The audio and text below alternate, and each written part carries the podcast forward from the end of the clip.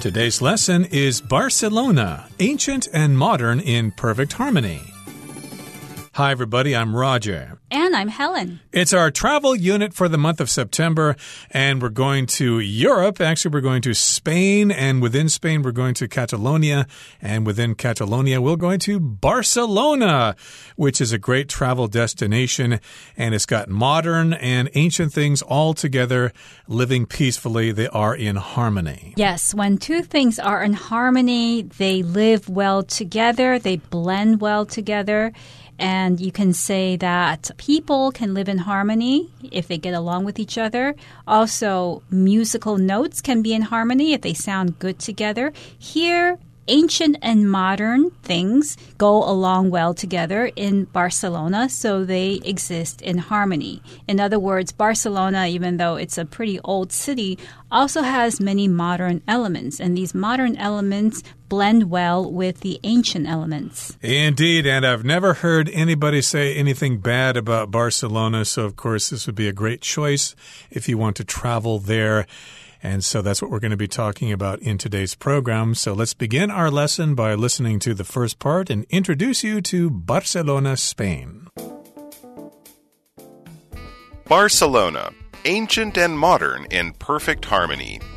With more than 1.6 million residents, busy transportation links, and a wealth of culture, Barcelona, Spain may seem like a typical example of a thriving European city but it has a number of surprises in store for travelers. One of the biggest is that many locals don't consider Barcelona to be a part of Spain at all. The city is the capital of Catalonia, an autonomous region within Spain, and its history differs from that of other cities outside of Catalonia in unexpected ways. 大家好，我们来介绍标题中的名词 harmony。 它的意思是和谐、协调、和睦、融洽。例如，Many people believe that cats and dogs cannot live in harmony。很多人认为猫和狗不能和谐相处。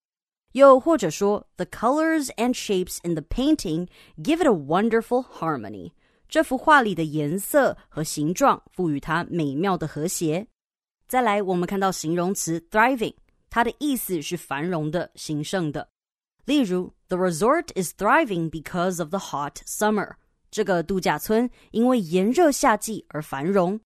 又或者说，The neighborhood has a thriving art community。这个社区有个艺文活动发展兴盛的团体。另外，补充这个字的动词 thrive，t h r i v e，thrive，意思是蓬勃发展、成长茁壮。例如。 Business thrives in the city since the government opened a technology zone. 自从政府设立科技园区后，该市的商业活动蓬勃发展。再举一个例子：These plants thrive in a warm environment. 这些植物在温暖的环境中长得很茂盛。再来，我们看到形容词 autonomous 这个字的意思是自治的、有自治权的、自动的。例如 Ukraine has been autonomous since the collapse of the Soviet Union. 乌克兰自苏联瓦解后就转为自治国家。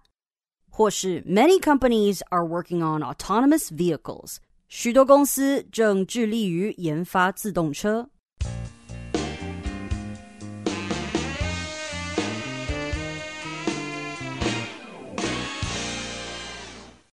So the title of today's lesson is Barcelona Ancient and Modern in Perfect Harmony. We mentioned before that harmony refers to the blending well of two or more things together. Now we can use the word harmony also to talk about sounds like music and colors. If somebody dresses well, if they're wearing, let's say, a yellow shirt and blue pants, and these two colors go well together, then you can say that they are in harmony. They certainly are. And of course, we do talk about harmony in music. When two or more notes sound good together, they have harmony. But if they don't sound good together, then we have dissonance. But that, of course, is a musical term which we're not going to deal with too much here. But again, these things are living together in perfect harmony in the city of Barcelona. Now, with more than 1.6 million residents, busy transportation links, and a wealth of culture, Barcelona, Spain may seem like a typical example of a thriving European city, but it has a number of surprises in store for travelers. This is a very long introductory sentence, so we're going to break it down into smaller parts. It says at the beginning, with more than 1.6 million residents. This is often a way we start an essay. We mention some particular statistic about a particular place, and this part of the sentence tells us that there are 1.6 million people living in Barcelona. A resident, of course, is somebody who lives in a particular place. Helen and I are both residents of Taipei, and of course, this tells us that uh, Barcelona is not really a huge city compared to Taipei, but still, that's a lot of people. And it's got those residents living there. It's also got busy transportation links, which means it's kind of a hub of transportation. People traveling maybe down from France will go to Barcelona to change trains in order to continue on to Lisbon or Madrid. Right, not just trains, but also buses and airports. Airports can also be considered a transportation link. And aside from 1.6 million people living in Barcelona and busy transportation links, it also has a wealth of culture. So a wealth of here refers to many or something that is very rich in a particular quality. So Barcelona is rich in culture. It has a wealth of culture. And even though it may seem like a typical example of a thriving European city, it has a number of surprises in store for travelers. So, first of all, it may seem like a typical thriving European city. The word European, of course, refers to something related to Europe. And since Barcelona is located in the European country of Spain, it is considered a European city just as one could say that Taipei is an Asian city. Now, this European city is thriving. Something that is thriving is doing really well, it's healthy, it's successful, it's happy. You can say that a person is thriving when they are successful and happy in their careers and their personal lives. But a city can also be thriving if it's making a lot of money and the people there are happy and healthy and living their best lives. Exactly. So it's kind of an active city and it's progressive. And as you said, people are doing quite well there. They're making money, they're pursuing their careers. It may seem like that, but still it has a lot of surprises in store for travelers. Now, if something's in store, it's there waiting for you to check out, and it's kind of implying that uh, we don't really know what those surprises may be. And so that's what we're going to be talking about today. Some of the uh, delightful little surprises you're going to find in Barcelona, other than the fact that it is a thriving city with the universities and businesses and things like that. And one of the biggest of those surprises is that many locals don't consider Barcelona to be a part of Spain at all. You may have heard of this before. They uh, kind of want to be their own country. They're not really talking about that so much now, but still they've got their own dialect, their own language there, and they don't really consider themselves Spanish so much. Yes, the city is the capital of Catalonia, an autonomous region within Spain, and its history differs from that of other cities outside of Catalonia in unexpected ways. So we know that Barcelona is a part of Catalonia. In fact, it is the capital of this region, and this region is also autonomous. So autonomous, when it's applied to a region, it means that the region it has the power to govern itself. You can also talk about an autonomous state or an autonomous city. And in those cases, the city or the state has the power to govern itself. I think I've heard the word autonomous used to describe regions of China. They talk about different areas that are autonomous, they're self governing. And in this particular case, we're talking about Catalonia, and it's autonomous from the rest of Spain. That does not mean it's independent. It's still part of Spain, but at least they can take care of their own affairs without having to wait for Madrid to tell them what to do and its history also differs from that of other cities outside of Catalonia in unexpected ways. So it does have different aspects of its history. It's different from other cities in Spain. It differs from those other cities. And those other cities, of course, are outside of Catalonia. So that would include what Sevilla and uh, Granada and uh, Madrid. Those are all cities outside of Catalonia, inside of Spain. Yes, and the ways in which Barcelona and Catalonia differ from other parts of Spain are unexpected. So, in the next part, we'll find out how Barcelona is different from other parts of Spain. Let's do that right now. Let's listen to the second part of our lesson, and then we'll come back to talk about it.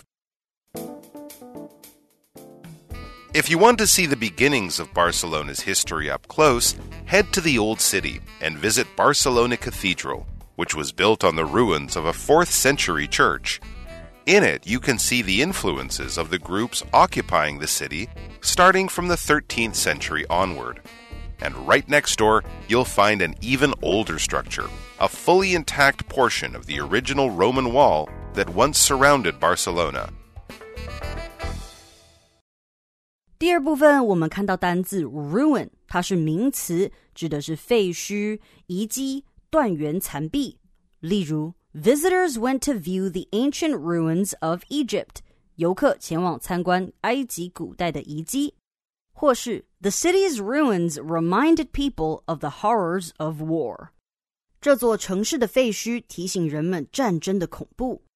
另外，这个字也可以当做动词使用，意思是毁坏。破坏。 举例来说，Leslie ended up ruining the cake by mistaking salt for sugar。Leslie 把盐错当成糖，而最终把蛋糕给毁了。再举一个例子，The bad weather ruined my weekend camping plan。坏天气搞砸了我的周末露营计划。接下来我们看到动词 occupy，指的是占领、占据、占时间或空间。 举例来说，The army occupies large parts of the region。该军队占领这个地区大范围的地方。或是 Lucy's dresses occupy most of the room in her closet。Lucy 的洋装占据了她衣橱内大部分的空间。最后补充这个字的形容词 occupied，o c c u p i e d，occupied，它有被占据的或忙于点点点的意思。 举例来说，All the restrooms on this train were occupied。这辆火车上的所有洗手间都已经有人了。最后一个例子，Everyone in the office was fully occupied with work。办公室里的每个人都忙于工作。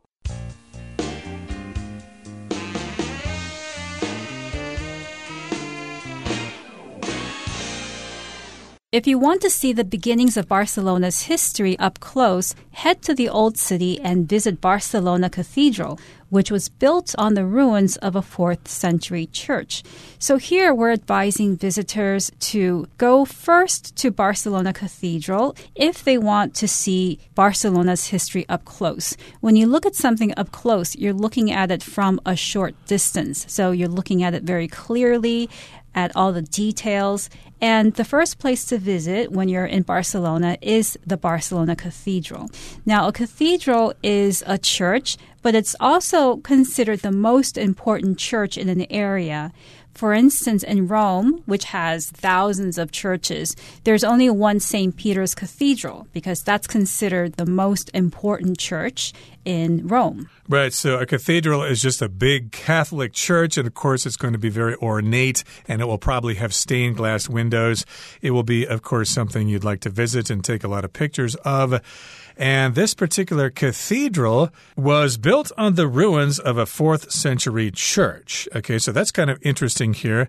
We're talking about the location of Barcelona Cathedral, and it was built on the site of a church that stood before it. It's built on the ruins of that church from the 4th century or from the 300s. Now, ruins, of course, refers to the leftover remnants of an old building, especially if it is historic in nature. And uh, I don't really think there's a lot of ruins here in Taiwan, but if you go to other parts of the world, you'll see ruins in various places. Like uh, there are ruins of the Great Wall in certain parts of China where the wall has kind of fallen apart. Usually, ruins does imply that something has fallen apart. It's still there, but it's not in its original form. Yes, and in these ancient cities, such as Barcelona and Rome, as mentioned before, a lot of things are built on top of ruins. So the ruins aren't taken away, they're just built on top of. And in that way, many of these ancient cities have actually multiple layers. So a lower layer could represent the architecture of an ancient civilization. So here we have the Barcelona Cathedral, which was built on the ruins of a fourth century church. In it, in this cathedral, you can see the influences of the groups occupying the city starting from the 13th century onward. So we find out that Barcelona had been occupied not just once, but by many groups of people at different times.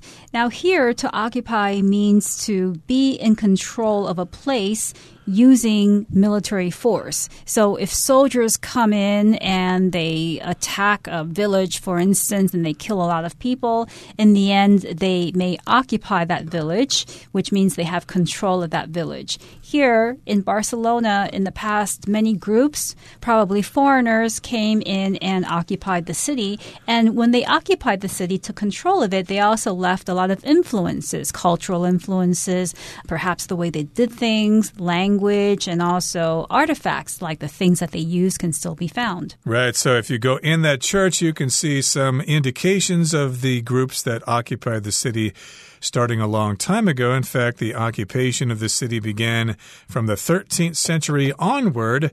Onward just means starting from a period and going on into the future. So, beginning in the 13th century, you can see the various influences of those different groups in this church. And right next door, right next to the church or the cathedral, you'll find an even older structure, a fully intact portion of the original Roman wall that once surrounded Barcelona. Interesting. Okay, so if something's intact, it is still built. It is still standing. It has not been torn down. It's a portion of the original wall that once surrounded Barcelona. They tore most of it down, but this part here is still standing, and that would be quite interesting to check out. Yes, so intact can also be used to describe a house. For instance, I could say that my house remained intact despite the severe earthquake that destroyed all of the other houses surrounding mine. And in this instance, a portion of a Roman wall still remains intact that's right next to the cathedral. Exactly. We could say that the North Gate is still intact here in Taipei. And in this particular case, we're talking about the Roman wall that once surrounded Barcelona. Just a small section of it is fully intact. It's still there. And you can imagine all those guys roaming around Barcelona wearing those togas and those sandals. Okay, that brings us to the end of the second part of our lesson for today. Let's move on now to the third and final part. A short walk to the west will bring you to La Rambla, one of Barcelona's most famous landmarks. This long walking street has it all, from museums and theaters to busy markets and squares full of street performers. So, in the last part, we were visiting Barcelona Cathedral and admiring all of the things that are inside the cathedral. Now, a short walk to the west west of the cathedral will bring you to La Rambla, one of Barcelona's most famous landmarks. So, a landmark is a place that is famous, that is used to mark a particular area of a city or a particular time in history, and La Rambla is indeed one of the most popular areas of Barcelona. Just like the Eiffel Tower is a landmark in Paris, or the Statue of Liberty is a landmark in New York, this, of course, is a famous landmark in Barcelona. And this long walking street has it all from museums and theaters to busy markets and squares full of street performers. So, yes, it's a street where you can go walking, and there is a lot there. We're saying it has it all. It has all sorts of things that you might enjoy. And we've got a range of things here. When we talk about a range of different things, we do use the pattern from to. So, we've got from museums and theaters to busy markets and squares full of street performers. So, we've got museums there that you can go check out. If you're into museums, you can go inside and look at art or sculptures or things like that or artifacts. And also, you could see probably some performances in theaters, probably both movie theaters and live action theaters. You can see dramas and plays and stuff like that. And we've also got busy markets where people are selling all sorts of things. You might be able to pick up some souvenirs there. And there'll be squares or little plazas that are full of people performing in the street musicians, jugglers, you name it. Yes, and La Rambla also has a lot of restaurants and cafes that you can go to try some typical Food. And often, if you're walking down that street, you'll find that it's crowded and there are a lot of street performers. It's just very bustling, and you'll feel like you're in the center of the world. Pretty cool indeed. And of course, Barcelona is a very popular tourist destination, so you don't need to know Catalan or Spanish to go there. You can probably get by with English pretty well. Okay, that brings us to the end of our discussion for today. Let's turn things over now to Hanny.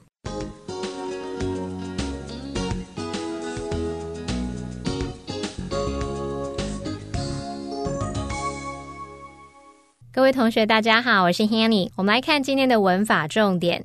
课文第一部分有一句提到，许多当地人不认为巴塞隆纳是西班牙的一部分。那么文中用到动词 consider 来表达认为，把什么什么视为。我们以下来介绍它的主动和被动用法。好，首先来看主动用法是 consider 某人或某事物。To be 再加名词或形容词，这是表达说认为某人或某事物怎么样怎么样，将某人或某事物视为什么什么。那么课文里面呢，他提到说，Don't consider Barcelona to be a part of Spain at all。其中这个 consider Barcelona to be a part of Spain 表示说认为巴塞隆纳是西班牙的一部分。好，那我们也来造个例句。Ross considers himself to be funny，或是 Ross considers himself funny。Ross 觉得自己很搞笑。好，那再来我们看到第二个是要介绍被动用法。那这时候我们会用人或事物当主词，加上被动用法是 be considered，之后可以接 to be，再加名词或形容词，表示说某人或某事物被认为是怎么样，被视为怎么样。其中的 to be 也可以省略。举例来说，The actor is considered considered to be a fashion icon，或是 the actor is considered a fashion icon，那位演员被视为时尚指标。好，那补充一下，我们其实还可以用到 think of，或是 see。或是 view 或是 regard 来表达认为视为，那么它们的主动用法就是 think of somebody or something as 加上名词或形容词。那么 think of 还可以换成刚刚说的 see、view 或是 regard。那么被动用法是某人或某事物 be viewed as、be seen as、be regarded as、be thought of as，再加名词或形容词。举例来说，She viewed the job as the opportunity of a lifetime。她认为这个工作是千载难逢的好机会。 好，那我们接着来看到课文第二部分最后一句，有一个单字是 intact。那我们来学它的字根，看到 t a c t。或是 t a n g 或是 t a g 这一类字根有 touch 或是 handle 的意思，表示触摸、接触、操作或是管理。那么在 intact 这个字当中，它的字首 i n 表示否定，那么 tact 表示触摸、触碰。那没有被触碰过，就可以把它联想到是它完好无缺的、未受损的。那么 intact 就是用来形容完整无缺、完好如初的，或是未受。损伤的，我们也补充几个有这一类字根的单字。第一个是 tactile，t a c t i l e，或是念作 tactile。那它的字根 t a c t 表示触碰，那么 i l e 是形容词字尾合在一起，tactile 是形容触觉的。第二个补充的是 tangible。它的字根 t a n g 表示触摸，i b l e 表示可怎么样怎么样的。那么可触摸的、可以摸得到的，应该就很容易联想到 tangible，它表示可触摸的、有形的或是真实的。好，第三个补充的是 contagious，它的字首 c o n 表示一起，字根 t a g 表示接触，o u s 是形容词字尾，那一起接触就会容易增加感染的机会嘛，把疾病就散播出去了。那么 contagious 就可以形容疾病是具接触传染性的，也可以形容是具有感染力的。好，以上是今天重点整理，我们回顾今天单字吧。Harmony The people of the village lived in harmony, respecting and accepting each other's differences. Resident. The residents of the apartment building like to have barbecues in the summer. Thriving. This is a thriving city that offers many opportunities for growth and success. Cathedral. Tourists come from all over to admire the cathedral's beautiful windows and giant pipe organ. Ruin. Deep in the dark jungle, the lost traveler came upon the ruins of an ancient temple. Occupy. A large bed occupies most of the space in the tiny bedroom. Intact. Despite the powerful earthquake, the walls and roof of the old house remained fully intact.